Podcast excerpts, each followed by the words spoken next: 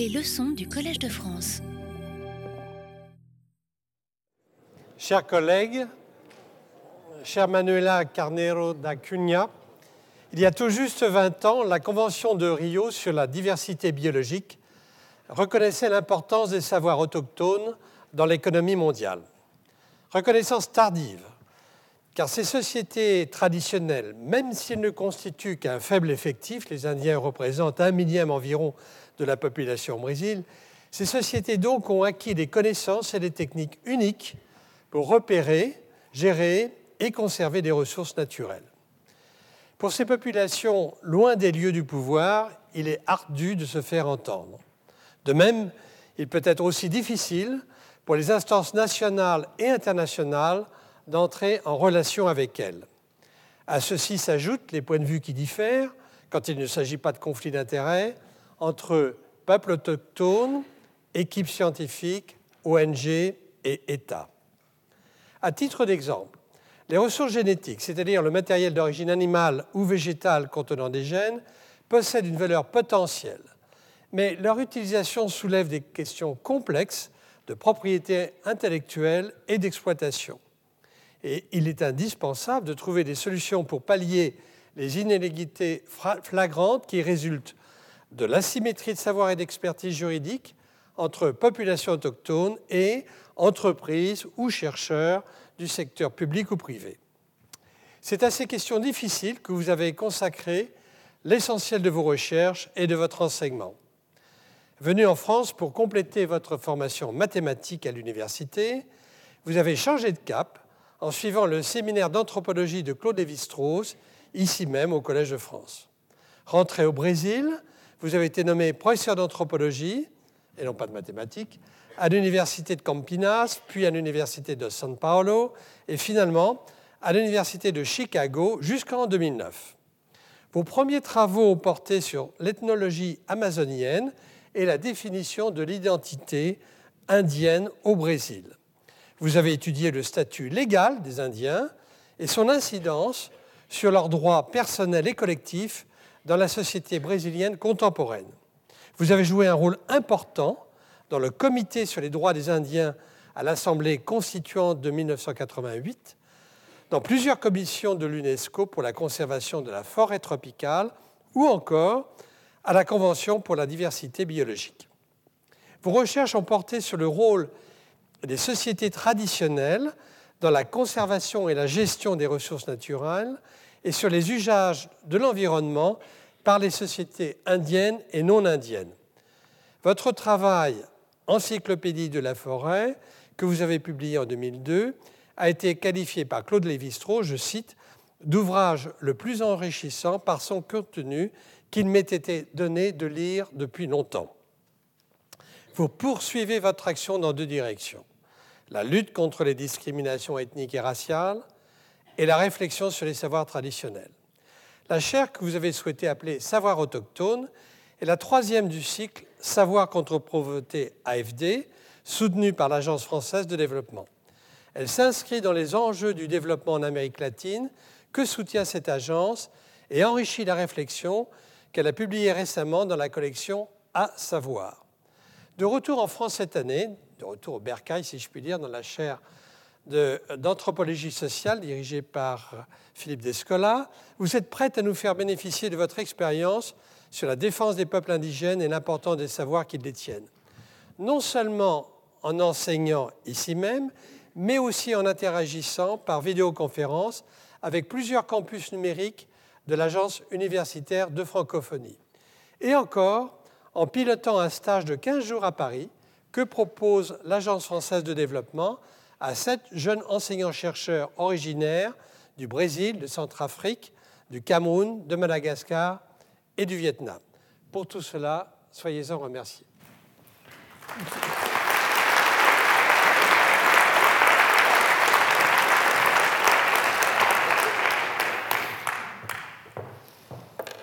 Monsieur l'administrateur, Mesdames et Messieurs les professeurs, vous avez bien voulu m'accueillir parmi vous pour cette année. C'est un très grand et un bien redoutable honneur.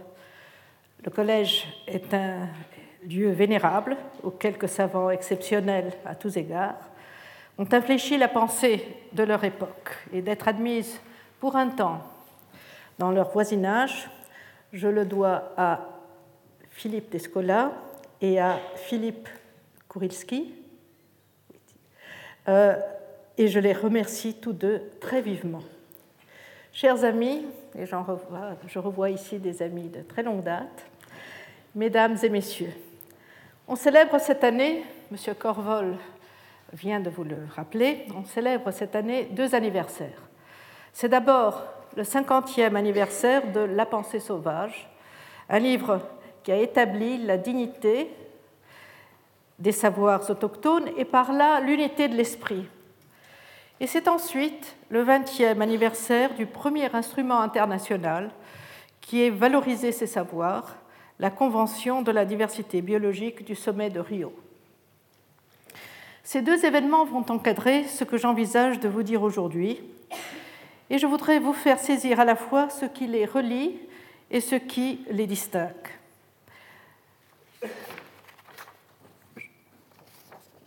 Et je, commencerai par quelques remarques sur le vocabulaire euh, et ses sous-entendus. Le savoir tout court, ou comme disent les linguistes, le savoir euh, non marqué, c'est la science. Pour parler de savoirs autres que la science, il faut lui ajouter des adjectifs. Quels sont-ils? Eh Bien, Dans le langage courant, on remplace volontiers savoir autochtone par savoir locaux ou savoir traditionnel et on les utilise quasiment comme des équivalents. Je me plierai moi aussi à cet usage, mais non sans analyser quelque peu les malentendus qu'il entraîne. L'adjectif traditionnel évoque une forme de transmission de génération en génération qui peut porter à concevoir ces savoirs comme des trésors au sens propre, c'est-à-dire des ensembles clos dont on peut certes jouir, mais qu'on ne peut augmenter. Ce qui est traditionnel, cependant, et les organisations de peuples autochtones n'ont pas manqué de le rappeler, est le régime et le mode d'acquisition de ces connaissances, et non simplement le contenu, la substance des informations reçues des aînés. Si les savoirs traditionnels se résumaient à des informations, comme on a pu parfois le croire, il suffirait de les recueillir sur des bases de données pour assurer leur survie, quitte à se désintéresser du sort de ceux qui les détiennent. Mais si, plus correctement, ces savoirs traditionnels sont non pas seulement des produits achevés, mais des formes de production innovantes de données, d'informations et de connaissances, alors la sauvegarde du système devient aussi essentielle que la sauvegarde des informations. Venons-en aux adjectifs euh, local et autochtone. Lorsque Lévi-Strauss intitule son livre La pensée sauvage, c'est pour marquer qu'il ne s'agit pas de la pensée des sauvages, mais bien de formes de pensée qui existent autant ailleurs que chez nous et qui côtoient la science. Et là, je, vous montre la couverture de l'édition originale de La pensée sauvage. C'est évidemment un calembour euh, que et un clin d'œil que Lévi-Strauss fait euh, pour de mettre la pensée, viola tricolore, n'est-ce pas, la pensée sauvage, euh, sur sa couverture. Cette précaution, cependant, disparaît lorsque nous parlons de savoirs autochtones et locaux, car on y sent bien l'élision d'un terme qu'on peut y ajouter ou omettre à volonté, celui de population. Ce qui fait que l'on puisse comprendre, à tort, on le verra, les savoirs locaux aussi bien comme ayant une portée circonscrite, en contraste avec la portée universelle de la science, comme ayant été construits dans un espace géographique et social limité, ou comme dérivant d'une intimité particulière avec ce qu'on appelle un milieu ou un environnement conçu comme donné au départ. Il en résulte une division qui oppose l'anecdotal au systématique et le descriptif à l'analytique. Bref, le particulier à l'universel. Disons tout de suite, et je reprendrai ce thème dans un moment, que je n'ai pas de querelle avec la distinction entre ce que nous nommons science et ces savoirs autres. Si j'entends bien qu'affirmer leur équivalence est un geste politique, je crois cependant qu'il ne fait qu'obscurcir leurs différences. Or, c'est précisément dans ces différences que réside, il me semble, la valeur des savoirs autochtones.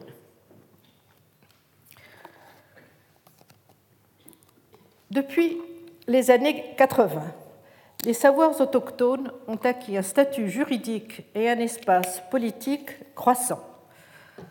Le tournant majeur du point de vue d'une reconnaissance juridique date, on l'a vu, de 1992 et du sommet de la Terre tenu à Rio, qui, comme on vient de le rappeler, célébrera 20 ans au mois de juin. C'est sous l'égide de l'ONU qu'une déclaration euh, et, et une convention internationale y ont inauguré une nouvelle ère.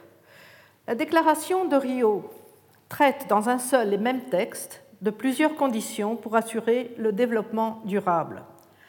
Parmi ces conditions, on énumère l'élimination de la pauvreté, le rôle central des populations autochtones, de leur savoir et de leur pratique dans la gestion de l'environnement et le renforcement des connaissances scientifiques, des échanges et du transfert des techniques en matière de développement durable.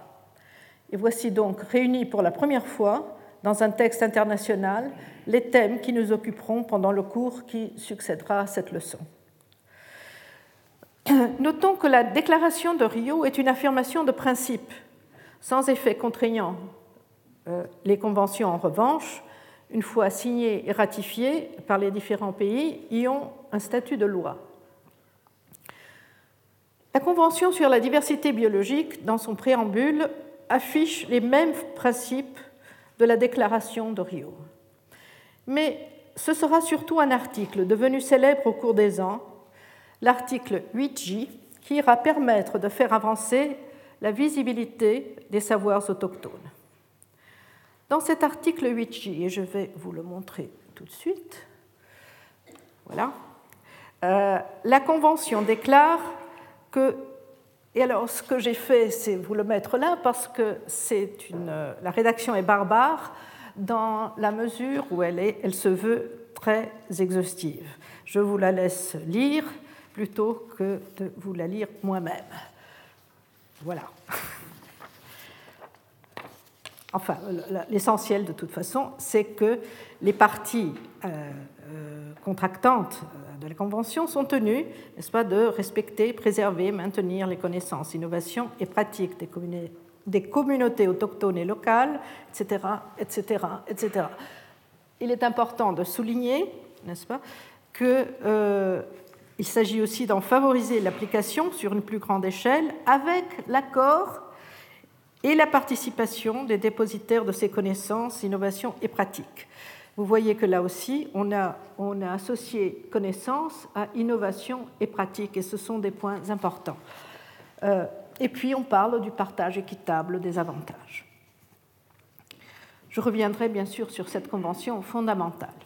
Mais une autre convention aussi adopté au même sommet de la Terre, a eu également un effet important sur la reconnaissance des savoirs autochtones. Il s'agit de la Convention cadre des Nations Unies sur les changements climatiques. Quatre ans plus tôt, en 1988, l'ONU avait déjà créé le groupe, intergouvernemental d'experts sur le changement climatique. C'est le GIEC,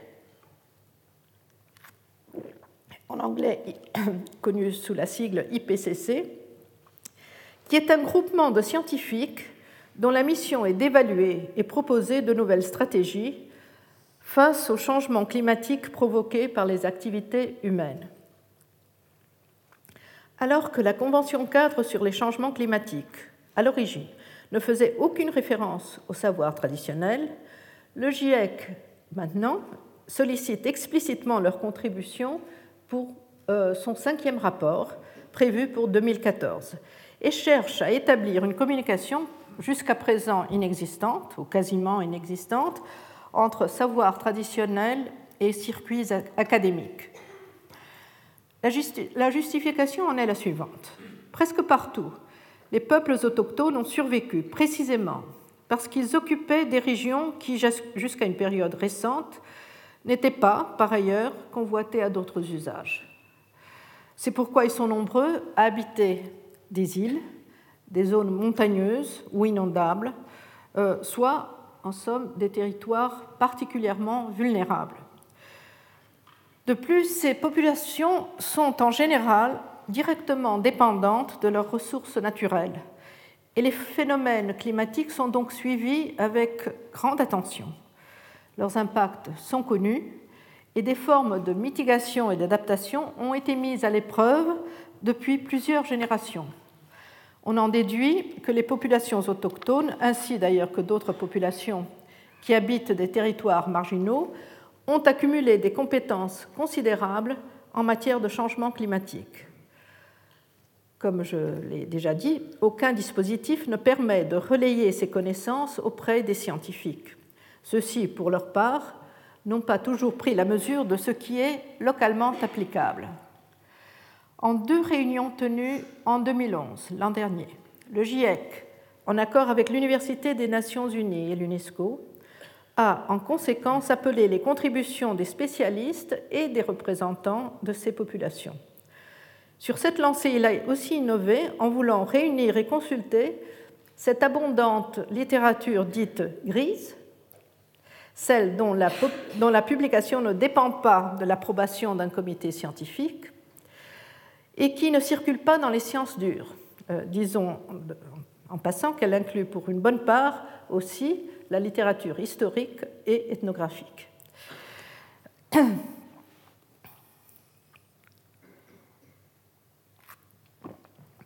Je donnerai un autre exemple de la reconnaissance croissante des pratiques traditionnelles. Celui-ci porte sur la diversité des plantes cultivées, un thème qui fera l'objet d'une attention particulière dans le colloque associé à ce cours prévu pour le 14 et le 15 mai. On estime qu'il y ait quelques 7000 espèces, euh, 7000 espèces de plantes cultivées avec leurs euh, multiples variétés, ce qui est finalement assez peu. Mais cependant, même sur ces 7000 espèces, une trentaine d'espèces euh, est suffisante pour 95% des besoins énergétiques euh, de l'humanité. Et quatre de ces espèces couvrent 60% de ces besoins. Ce sont, vous en doutez, le riz, le blé, le maïs et la pomme de terre. la révolution verte qui, dans l'après-guerre, a sélectionné et disséminé dans le monde les variétés agricoles les plus productives, a eu à la fois de grands mérites et des effets néfastes. Ainsi, en Inde, elle a évité une famine. Mais elle a aussi induit une consommation sans précédent d'engrais et de pesticides. Tandis que les populations traditionnelles avaient développé des connaissances minutieuses des détails de chaque parcelle de leur territoire et qu'elles avaient exploité cette diversité avec des variétés et des activités adaptées à chacune, la généralisation de variétés très productives n'a pas suffisamment tenu compte des particularités des sols et des climats. Les engrais et les pesticides permettent de corriger, c'est-à-dire de normaliser ces particularités, de rendre homogène ce qui est foncièrement hétérogène. La production a donc augmenté considérablement, mais aux dépens de la diversité et de l'autonomie des cultivateurs. En particulier, elle a entraîné une perte de cultivars locaux et donc une érosion génétique dans l'agriculture. La révolution verte est un bon exemple de la démesure des projets modernistes. On en est à présent, au bout de plusieurs décennies, à faire le point sur les pertes qu'elle a entraînées. Cette érosion de la diversité génétique des plantes cultivées génère un très grand risque pour la sécurité alimentaire. Les plantes, en effet, sont vulnérables aux, attaques d'insectes, de virus, de champignons et de maladies en général. Comme chaque variété a développé des défenses ciblées sur certains de ses agresseurs, cultiver une seule variété, c'est augmenter les risques auxquels les cultivateurs s'exposent C'est donc courtiser le désastre.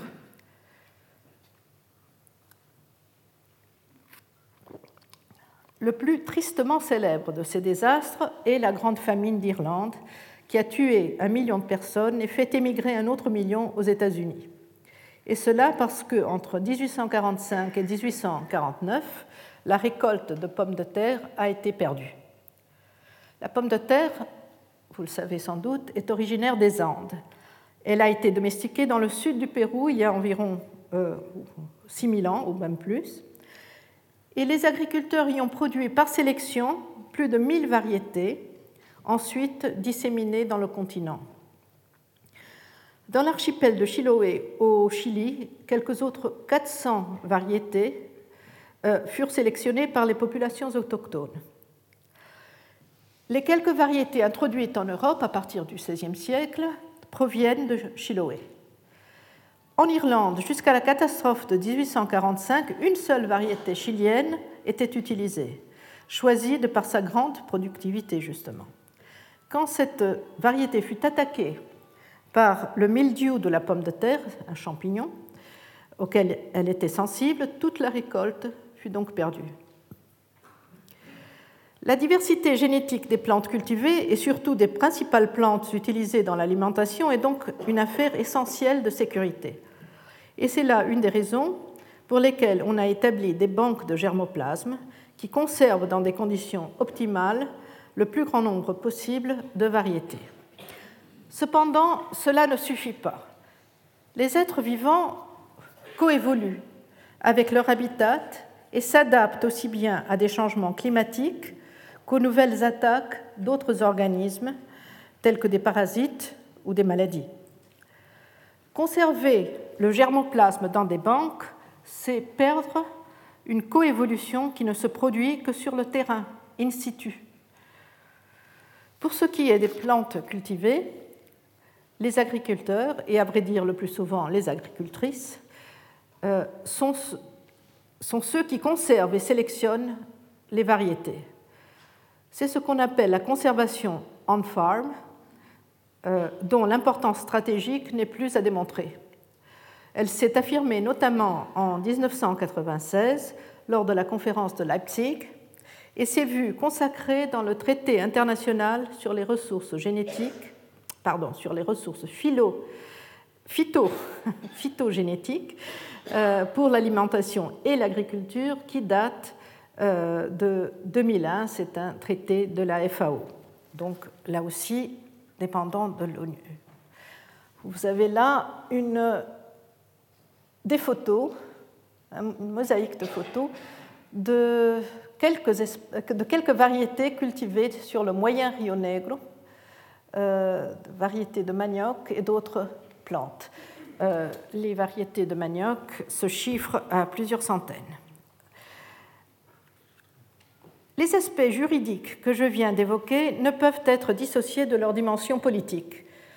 Dans le cadre de la Convention sur la diversité biologique, la question des savoirs traditionnels a eu un écho aux proportions inattendues.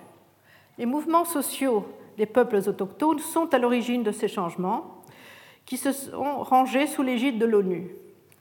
L'ONU, remarquons-le, s'est en effet constituée depuis les années 1970 en l'espace où les thèmes émergents acquièrent une visibilité et un poids politique inédits. C'est le cas, entre autres, des droits reproductifs, du développement durable, de l'orientation sexuelle et en particulier pour ce qui nous intéresse ici, des droits des peuples autochtones. Dans cette lancée, la Déclaration des Nations Unies sur les droits de peuples autochtones a été adoptée en septembre 2007.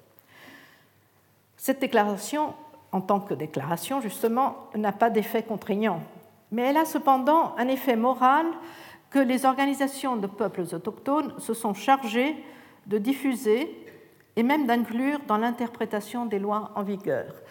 Euh, c'est notamment grâce au protocole de Nagoya d'octobre 2010 que ces mouvements ont pu faire progresser leurs revendications. En effet, dans ce protocole, les savoirs traditionnels associés aux ressources génétiques ont acquis un statut et un traitement légal équivalent, équivalent à ceux des ressources génétiques elles-mêmes. Rappelons que la Convention sur la diversité biologique se propose un véritable tour de force. Elle établit la souveraineté des États sur leurs ressources génétiques, elle leur demande de mettre en place des lois d'accès, elle propose en échange de ces ressources un partage des bénéfices, surtout sous la forme de transfert de technologie, et tout cet édifice repose sur l'idée néolibérale que pour conserver la diversité biologique, il faut en organiser le marché. Il me semble que les résultats matériels à ce jour décevants des instruments internationaux mis en place tiennent en grande partie à leur radicale nouveauté. Celle-ci exige un effort considérable pour construire un ensemble cohérent de droits et de mécanismes. C'est déjà fort difficile pour ce qui est des ressources génétiques, ça l'est bien davantage quand il s'agit de, de savoirs traditionnels, car on, on achoppe tout de suite sur les questions de droits intellectuels, sinon tout bonnement de propriété intellectuelle. Comment faire pour que des règles équitables ne nuisent pas à ce que l'on s'efforce de défendre et de protéger? La question est là. Il faut aussi comprendre que les droits associés aux savoirs autochtones sont en passe de se jouer et de se définir dans des arènes politiques diverses qui toutes ne leur sont pas également euh, favorables. Une première grande différence sépare les Nations Unies de l'Organisation mondiale du commerce. Celle-ci, au contraire de celle-là, a de puissants moyens de, faire respecter ses décisions. De plus, elle abrite les États-Unis, qui, on le sait, quoique l'ayant signée, n'ont jamais ratifié la Convention sur la diversité biologique. Pour l'instant, la question n'est pas tranchée de la prééminence de la Convention sur la diversité biologique vis-à-vis -vis des règles de l'OMC, qui, elles, se fondent sur les accords sur les aspects des droits de propriété intellectuelle qui touchent au commerce, c'est-à-dire ce qu'on connaît en anglais comme les accords TRIPS. Et puis il y a les intérêts des États euh, qui ne coïncident pas nécessairement, c'est le moins qu'on puisse dire, avec ceux des populations autochtones. Le groupe des États alignés mégadivers, c'est-à-dire ceux dont le territoire est riche en diversité biologique, défend dans les arènes internationales que toute demande de brevet ou autre protection intellectuelle, dans quelque pays que ce soit, soit tenue d'expliciter la traçabilité, ce qu'on appelle en anglais le disclosure of origin, pas, la traçabilité des matières premières et des savoirs associés qui ont conduit à l'invention ainsi, à l'invention, ainsi que la légalité de toutes les transactions intervenues. C'est là une position qui aligne, bien entendu, les États méga divers avec les populations autochtones et locales. Euh, De même, les États mégadivers se plaignent tout autant que leurs peuples autochtones de l'indéfinition et de l'insuffisance de la répartition des avantages prévus dans la, Convention sur la diversité euh, biologique. Mais par ailleurs, ces mêmes États peuvent trouver gênante non seulement la présence dans le cadre de l'ONU de délégations d'autochtones venus de leur propre pays, mais aussi les obligations de consultation à propos de politiques intérieures que de nouveaux instruments internationaux euh, leur imposent.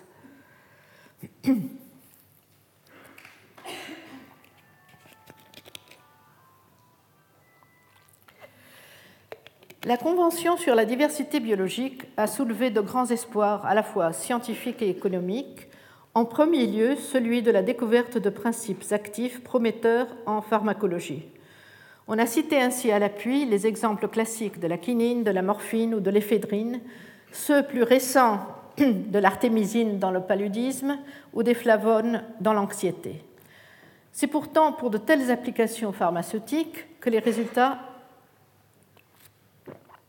sont les plus aléatoires et les procédures les plus longues et les plus coûteuses. Et c'est là aussi que la répartition des mérites d'une éventuelle invention est la plus âprement discutée il n'en reste pas moins que l'on peut espérer à bon droit découvrir des, molécules importantes dont les plus recherchées sont celles qui possèdent une structure et des mécanismes d'action qui diffèrent de tout ce qui est connu jusqu'à présent, laissant espérer la mise au point de médicaments de référence inédits qui bouleverserait les approches euh, thérapeutiques.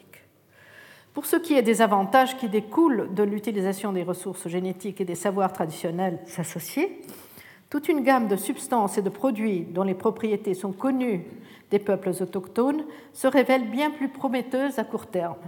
Ce sont des fibres, des colorants, des conservateurs, des huiles, des parfums, et ce sont ensuite toutes sortes de poisons animaux ou végétaux dont les populations autochtones connaissent les effets. Et enfin, le plus prometteur des euh, de bénéfices financiers est probablement le marché mondial des médicaments naturels, beaucoup moins réglementé que le marché pharmaceutique, et qui, en 2008, mouvementait plus de 20 milliards de dollars par an. Où en sommes-nous? La conscience des apports potentiels des savoirs autochtones s'est, on l'a vu, considérablement élargie, mais pour l'instant, les résultats concrets sont encore bien minces. Sur les 193 pays qui ont ratifié la Convention sur la diversité biologique, on compte sur les doigts les pays qui l'ont réglementée. Les contrats d'accès aux ressources génétiques n'étaient que 700 en 2010, dont quelques 20 seulement se destinaient à des fins commerciales. Et le Costa Rica, lui seul, en avait passé 15. Les compagnies transnationales n'en auraient célébré qu'avec quatre pays seulement. Quant au Brésil, un, scandale a fait échouer en 2000 un contrat d'exclusivité portant sur l'accès aux ressources génétiques qu'une grande entreprise pharmaceutique essayait de s'assurer. À quoi tient ce constat décevant? On peut avancer des raisons de plusieurs sortes, dont certaines sont structurelles. On a pris l'habitude de distinguer les pays utilisateurs, des pays fournisseurs de ressources génétiques. Quoique dans bien des cas, euh, certains pays, dont la France, qui a gardé des territoires au département d'outre-mer à grande diversité biologique, soient à la fois fournisseurs et utilisateurs. Quoi qu'il en soit, on peut généraliser en affirmant que les pays utilisateurs se plaignent d'une incertitude juridique et de procédures lentes et compliquées pour l'accès aux ressources génétiques. Pour leur part, les pays fournisseurs se plaignent de l'absence de mécanismes adéquats pour assurer la traçabilité, la légalité et le partage juste et équitable des avantages. Le protocole de Nagoya, dont j'ai parlé, a précisément incorporé des mécanismes multilatéraux destiné à rassurer les uns et les autres, mais je rappelle qu'il n'est pas encore en vigueur. Ces grandes espérances déçues ont eu des effets complexes. Elles ont placé les populations autochtones sur la défensive et elles se méfient à présent de tout chercheur. Les savoirs qu'elles tenaient pour les plus importants ne sont pas ceux qui semblent être les plus demandés. Du coup, toutes sortes de savoirs exotériques avec un X sont à présent conçus comme des savoirs réservés, ésotériques, avec un S. Les scientifiques, eux, sont outrés que l'on ne veuille pas distinguer la recherche sans intérêt économique qu'ils pratiquent de l'exploitation de brevets. Or, étant donné les politiques d'appropriation des universités, du moins aux États-Unis, la différence entre recherche commerciale et purement scientifique est souvent devenue difficile à cerner. La politique des institutions scientifiques n'a pas fondamentalement changé. Pour ce qui est, par exemple, de l'importance de la conservation en farm, pourtant on l'a vu reconnue par la FAO, les institutions consacrées à l'agriculture dans la plupart des pays s'en soucient fort peu. C'est ce constat qui m'a d'ailleurs amené à choisir ce thème pour le, pour le colloque. C'est dans cette perspective que les recherches sur la nature, les programmes et les régimes de savoir traditionnels euh, deviennent alors cruciales. J'insiste sur le pluriel dans, dans les régimes, car on n'est pas en présence d'un seul mode d'accès à la connaissance et d'un seul régime, mais bien d'une pléthore qu'il faut encore connaître. Il faut d'autre part discerner les effets qu'ont sur les populations traditionnelles les nouvelles politiques suscitées par la prise en compte de leurs apports. Ignorer ces dimensions, c'est mettre en risque la continuité même des systèmes de savoirs autochtones.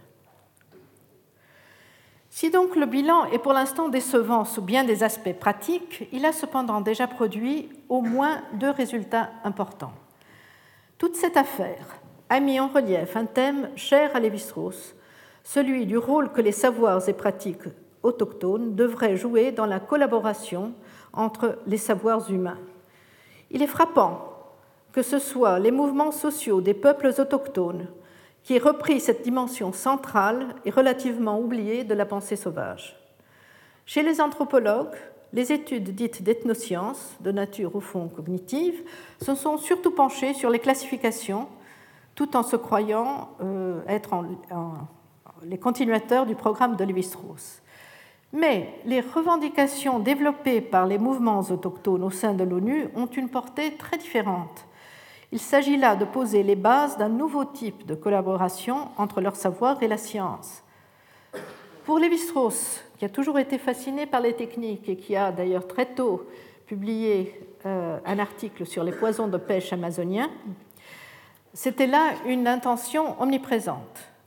Et La pensée sauvage, le livre, est à bien des égards un manifeste pour une appréciation à leur juste valeur des savoirs autochtones. En outre, et c'est le deuxième point, une autre perception est apparue sur la scène publique ainsi que parmi les anthropologues. Celle-ci, sans être directement issue de Lévi-Strauss, s'est value de ses travaux sur la mythologie.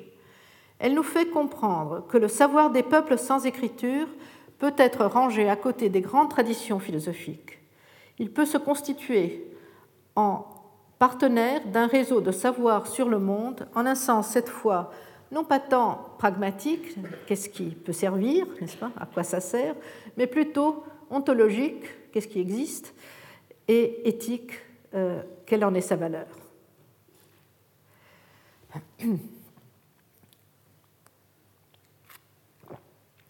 Pour une bonne partie du XXe siècle, on a voulu démarquer la science des savoirs traditionnels à l'aide de la notion de rationalité. La rationalité, il faut le rappeler, était l'apanage que Hilbert, Carnap et le Cercle de Vienne entendaient attribuer à la science et à elle seule. C'était aussi ce dont ils se proposaient de donner la preuve. Quoique dès 1931, Gödel ait démontré la vanité de ce projet, ce n'est que bien plus tard, vers les années 60, que la philosophie de la science en a pris définitivement acte. Et on peut même se demander si les nouvelles ont atteint le grand public. La rationalité, pendant au moins toute l'époque de haut modernisme, s'est donc constituée en pierre de touche, en anglais on dit litmus test, euh, pierre de touche des savoirs autres.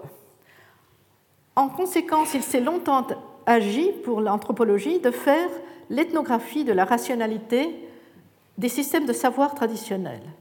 Et il est piquant que, décrivant dans cette intention le système divinatoire de sorcellerie Zandé, l'anthropologue britannique Evans Pritchard ait devancé en 1937 des résultats qui ont fait plus tard, en 1962, la célébrité de Thomas Kuhn et de sa structure euh, des révolutions scientifiques. Le projet positiviste de la science étant effrité, les rapports entre savoir traditionnel et science ne peuvent plus se poser dans les mêmes termes. Mais je ne prône pas, par ce rappel, d'assimiler tout bonnement la science et les savoirs traditionnels. Il faut, bien au contraire, comprendre et faire ressortir leurs différences institutionnelles et historiques. Pour ce qui est de la science qui est la nôtre et dont on pourrait, dire que l'histoire remonte à quelques trois ou quatre siècles, elle a pourtant gardé d'un passé bien plus ancien une distinction fondamentale. Rompant avec des usages antérieurs, c'est en Grèce et à l'époque classique que les philosophes, et Platon tout particulièrement, ont séparé connaissance théorique et savoir-faire.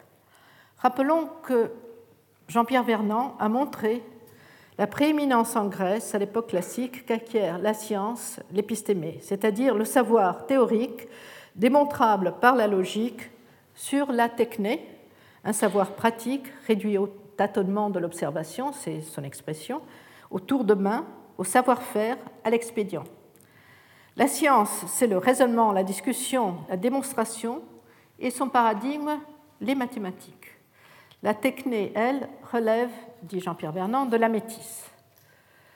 À l'époque moderne, la technique devient la part expérimentale asservie à la science. Certes, la physique expérimentale jouit d'un statut moindre que la physique théorique, mais elle participe quand même à la science. En Grèce, au contraire, la technique, qui est tout autre chose qu'une application de la science, est dévaluée à l'âge classique. Et là, je cite encore euh, Jean-Pierre Vernant. le terme techné, qui, à l'origine, s'applique aussi bien à la connaissance scientifique qu'à l'expérience de l'artisan, pourra, après Platon, s'opposer à la science véritable qui est l'épistémé. Fin de citation. Donc, inventeur de la science, euh, les Grecs classiques semblent être à l'origine de notre dévaluation des savoirs autrement acquis, et en particulier ceux qui lui semblent dériver de l'empirie. On croirait entendre l'expression des préjugés de certains de nos contemporains au sujet des savoirs traditionnels lorsque l'on lit cette description du statut de la techné en Grèce classique. Là, je cite à nouveau La techné artisanale n'est pas un véritable savoir, l'artisan n'a pas l'intelligence de sa méthode, il ne comprend pas ce qu'il fait, sa techné repose sur une fidélité à une tradition qui n'est pas d'ordre scientifique, mais en dehors de laquelle toute innovation le livrerait désarmé au hasard. L'expérience ne peut rien lui apprendre car dans la situation où il se trouve placé, entre la connaissance rationnelle d'une part et le hasard de l'autre, il n'y a pour lui ni théorie, ni fait susceptible de vérifier cette théorie. Il n'y a pas d'expérience au sens propre. En se laïcisant, les techniques se sont constituées en un système de recettes traditionnelles et d'habiletés pratiques, dont l'efficacité n'a plus rien que de naturel, mais qui ne se prête ni à la réflexion critique ni à l'innovation. Et la fin de citation de Jean-Pierre Vernon.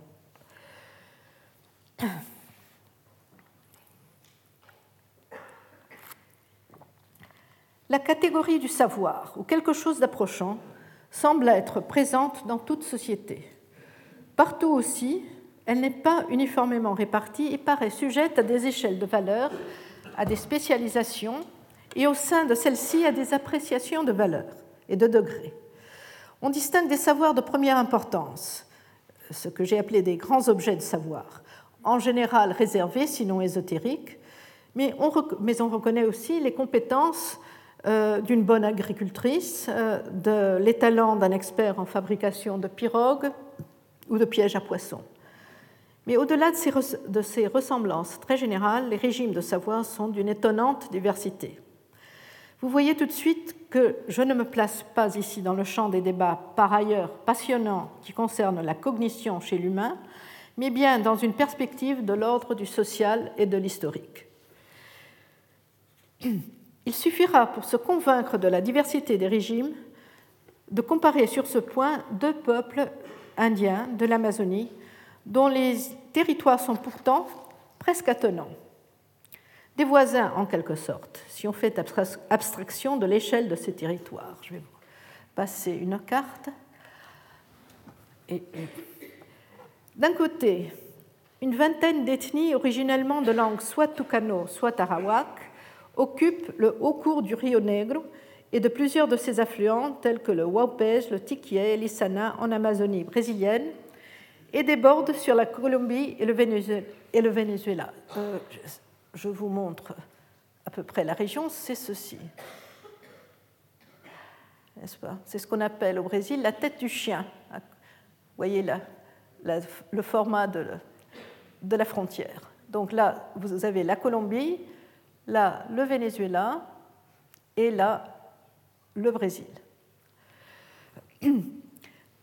De l'autre exemple nous viendra des Yanomami, qui ont quatre sous-groupes linguistiques et dont la population se distribue, elle, euh, entre le Brésil, alors ce sera ça, et le Venezuela.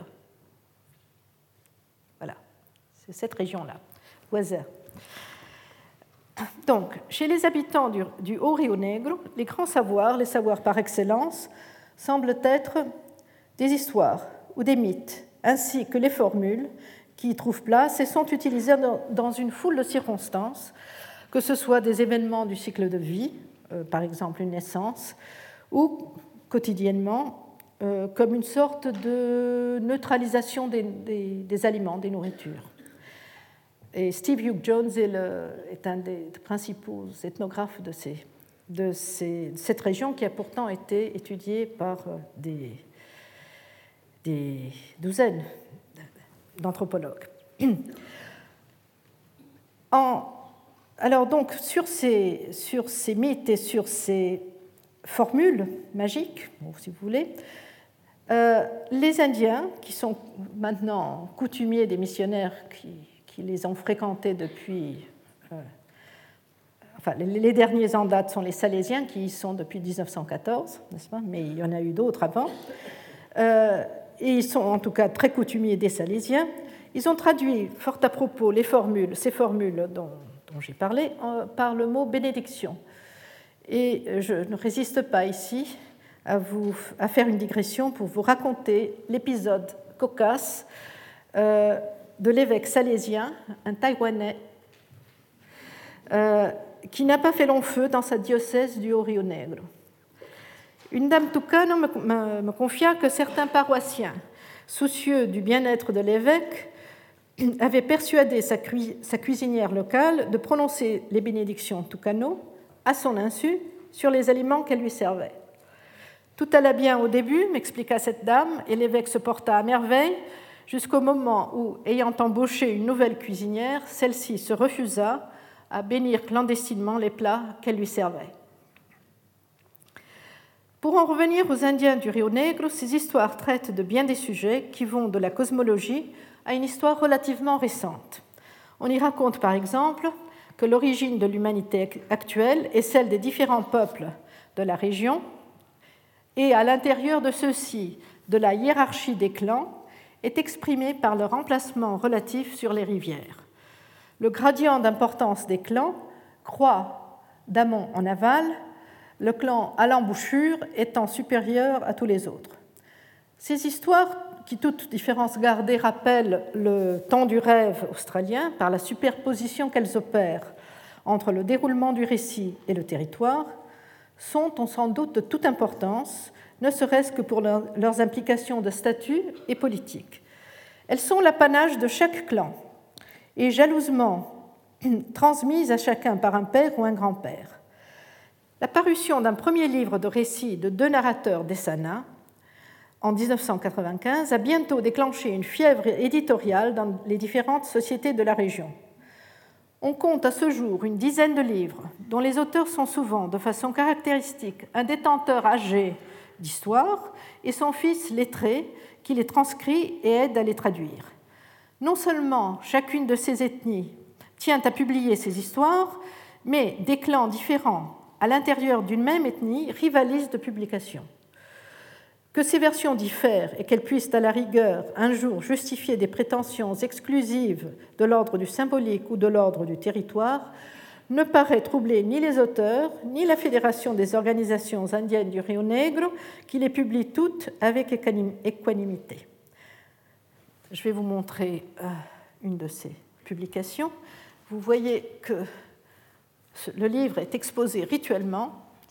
ce sont des histoires des sanas. Mais ce n'est que lorsque l'Institut brésilien du patrimoine a tenté, il y a quelques années, de classer comme site des Tariana les rapides de Yawarete, les rapides de, euh, que les Tucanos ont protesté. Ils ont demandé que toutes les histoires qui se superposent et dont les traces sont sur ce, même site, de quelque provenance que ce soit, soient également prises en compte. Et les Tarians ont de suite accepté, et ainsi, les rapides de Yawarete sont, euh, sont devenus officiellement une sorte de Jérusalem où chacun trouve du sien. Un livre tout à fait exceptionnel est paru en 2010, issu d'une amitié et d'une conversation sur trois décennies entre David Kopenhauer, un Yanomami, et l'anthropologue français Bruce Albert. David est à la fois un chaman et un important personnage politique. Et ce livre, La chute du ciel, nous ouvre tout un monde. Chez les Yanomami, le grand savoir est le savoir chamanique. Mais on ne l'hérite pas tout près, tout au plus, un père ou un beau-père présente-t-il le novice à leurs propres esprits et, à leur mort, essaye de les lui conférer. Mais le savoir lui-même ne s'acquiert pas ainsi, il exige des études individuelles et approfondies sous la houlette d'un chaman expérimenté qui lui euh, dicte les proscriptions, beaucoup de proscriptions d'ailleurs, alimentaires et sexuelles qu'il doit observer, qui lui souffle dans le nez de la poudre yankuana et le rassure sur euh, ses rêves et ses visions.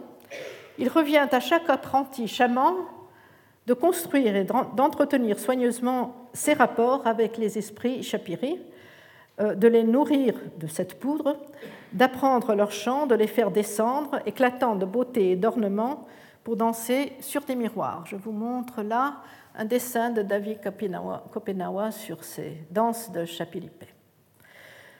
Euh, c'est au chaman aussi de construire la maison suspendue dans la poitrine du ciel, où ces esprits, le plus nombreux possible, fixeront résidence. Ils lui apprendront, dit David Kopenawa, à penser droit. Grâce à eux, il saura distinguer la véritable image, une notion d'ailleurs qui, sous bien des aspects, euh, ressemble à l'idée des sens, La véritable image derrière euh, les apparences trompeuses. Les chants des esprits feront croître sa pensée et des effets pragmatiques s'en suivront. Il pourra soigner les membres de sa famille malade, il pourra appeler le gibier, il saura parler avec vigueur et agilité, mais au-delà de ses compétences immédiates, quoique en rapport direct avec elles, il pourra aussi courir le monde invisible au lointain, endresser la cartographie, connaître du pays et parcourir le cosmos. Le chaman Yanomami est donc dans une large mesure un explorateur. Il pense non seulement droit, il pense loin, il pense dans toutes les directions. Ce sont les mots de David lui-même. Tandis que les autres ne connaissent que leur petite vie quotidienne, qu'ils ne rêvent que de choses proches et déjà connues, le chaman ouvre des horizons beaucoup plus vastes. L'instrument de ces explorations, c'est d'abord son propre corps, soumis aux effets de la poudre yankuana, et les visions qu'elle produit, mais ce sont aussi de façon très importante ses rêves. Aux visions diurnes succèdent les rêves qui, écrit Bruce Albert, sont colonisés par l'initiation et le travail chamanique. Rêves et visions permettent enfin d'accéder au, et là je cite, d'accéder au temps mythique qui, continue à se dérouler immuablement dans un éternel présent des origines, à titre de dimension parallèle du temps historique. David Kopenawa Fin de citation. David parle à plusieurs reprises de ce qu'il traduit en portugais comme ses études. Et on comprend que le chaman est avant tout un chercheur. Un chercheur aux ambitions démesurées peut-être, mais un chercheur quand même. Et ce qui frappe dans le système Yanomami, comme dans plusieurs autres systèmes chamaniques étudiés, c'est que si la méthode et les grandes lignes d'une ontologie sont transmises, en revanche, le contenu de ce savoir, pourtant si durement acquis, ne se transmet pas. Chaque chaman doit recommencer sa quête. Chaque chaman construit son univers. Et la recherche semble ainsi être elle-même sa propre fin. Elle est d'ailleurs porteuse d'une valeur euh, suprême, cosmique, car sans le, chaman et ses études, les esprits mourraient et le ciel s'écraserait sur la terre. La comparaison sommaire à laquelle je viens de me livrer entre des sociétés amazoniennes voisines n'était destinée qu'à mettre en relief quelques différences dans ce que j'ai appelé leurs grands objets de savoir, dans la valeur qui leur est attribuée et dans les formes d'acquisition et de transmission impliquées. C'est là une facette, mais une seulement, de ce que l'on peut appeler des régimes de savoir. Le statut et la nature des savoirs, ce qu'ils sont, quels sont leurs genres et leurs espèces, leur hiérarchie, leurs formes d'attribution et de validation, les droits et les devoirs qui les ordonnent, leurs conditions d'accès, de transmission, de circulation et de mémoire. Tout cela et bien davantage caractérise un régime de savoir particulier et assure son fonctionnement. C'est ce régime, s'il est robuste, qui préside aux emprunts qui ne cessent d'advenir, qui permet sans bouleversement majeur l'incorporation de techniques, d'instruments, de médicaments et de toutes sortes de nouveautés venues d'ailleurs. Mais c'est aussi dans son cadre et grâce à lui que des découvertes et des innovations se produisent. Autant dire qu'il est important d'assurer leur sauvegarde, les laisser poursuivre leur propre devenir tout en ne les isolant pas. Comment faire Là est toute la question. Il faut en tout cas commencer par essayer de les connaître, et bien des anthropologues s'en soucient. Il va de soi que l'accès au territoire est essentiel, mais il y a sans doute davantage, et je me départirai pendant quelques instants de ma prudence pour dire quelques mots sur la formation des savoirs. Philippe Descola a repris et donné une nouvelle portée à une piste suggérée par Lévi-Strauss et qui remonte à Kant. On se, souvient qu'entre les concepts et la perception ou sensibilité, Kant a été en quelque sorte obligé d'introduire des médiateurs qu'il a appelés euh, les schèmes transcendantaux. Descola en fait ce qu'il nomme, dans une perspective autre, matérialiste, les schèmes de la pratique, et les définit comme, et là je le cite, des structures cognitives génératrices d'inférences dotées d'un haut degré d'abstraction et qui assurent la compatibilité entre des familles de schèmes spécialisés tout en permettant d'en engendrer de nouveaux par induction. Euh, j'ai omis, et je vais le faire maintenant, de vous montrer une vision chamanique Yanomami qui me paraît particulièrement belle. Euh, je vous la laisse regarder jusqu'à la fin. Euh, les schèmes dont parle Philippe Descola, ces schèmes, ces schèmes qu'il a nommés les schèmes de la pratique, se construisent tacitement dans les collectivités dès l'enfance, facilités par une langue commune mais à partir d'expériences semblables. Leur origine est la pratique même, mais telle qu'elle est culturellement vécue. Une fois construits, ces schèmes informeront les domaines les plus divers. Je crois que l'on peut avec profit appliquer ces idées au savoir.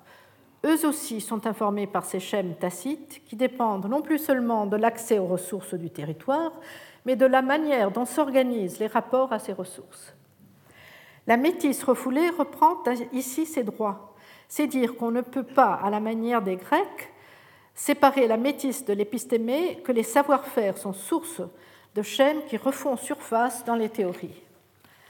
On voit donc que si les schèmes de la pratique sont bien les médiateurs entre le sensible et le concept, et si l'engagement dans la pratique est bien leur source, il faudra, pour comprendre la diversité des savoirs traditionnels, prêter une attention beaucoup plus soutenue à leur savoir-faire. Les ontologies des savoirs autochtones, et là ce sera ma dernière partie, les ontologies donc de ces savoirs autochtones sont pour la plupart incompatibles les unes avec les autres et certainement avec les nôtres. Mais au fond, est-ce bien important? Après tout, nous nous accommodons sans trop nous soucier de résultats également admis, qui demandent cependant à croire à des prémices fort différentes. Aujourd'hui, en physique, on admet simultanément deux ontologies toutes deux efficaces du point de vue de leurs résultats, et cependant, du moins pour l'instant, incompatibles entre elles.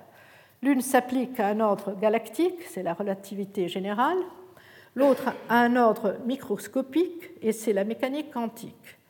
Les savoirs traditionnels, eux aussi, à partir de théories autres que celles de la science, peuvent, elles l'ont montré, aboutir à des résultats vrais.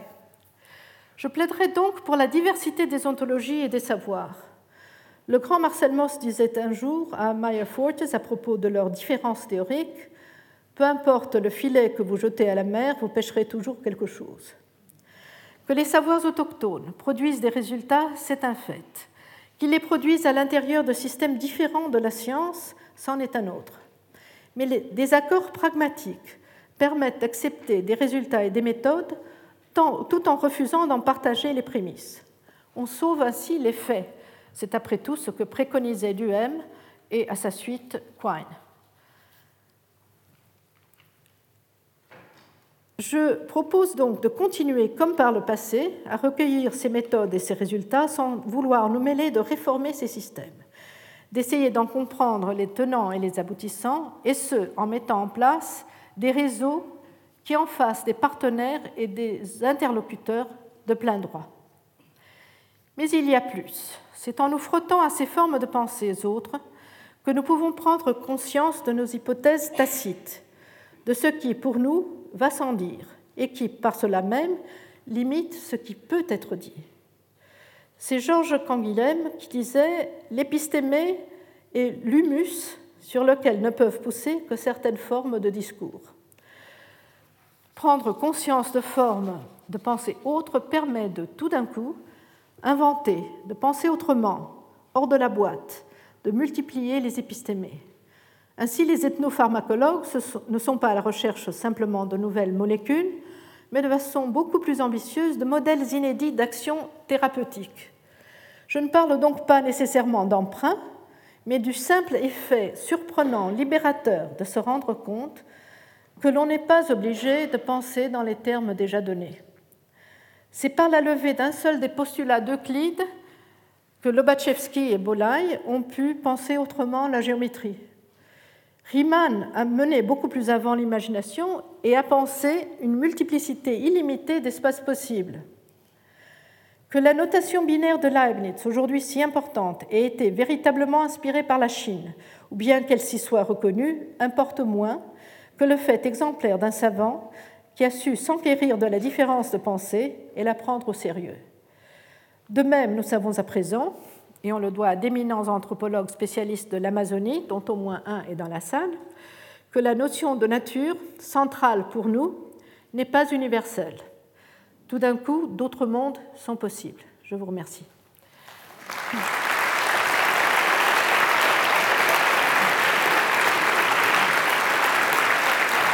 Retrouvez tous les contenus du Collège de France sur www.colège-2-france.fr.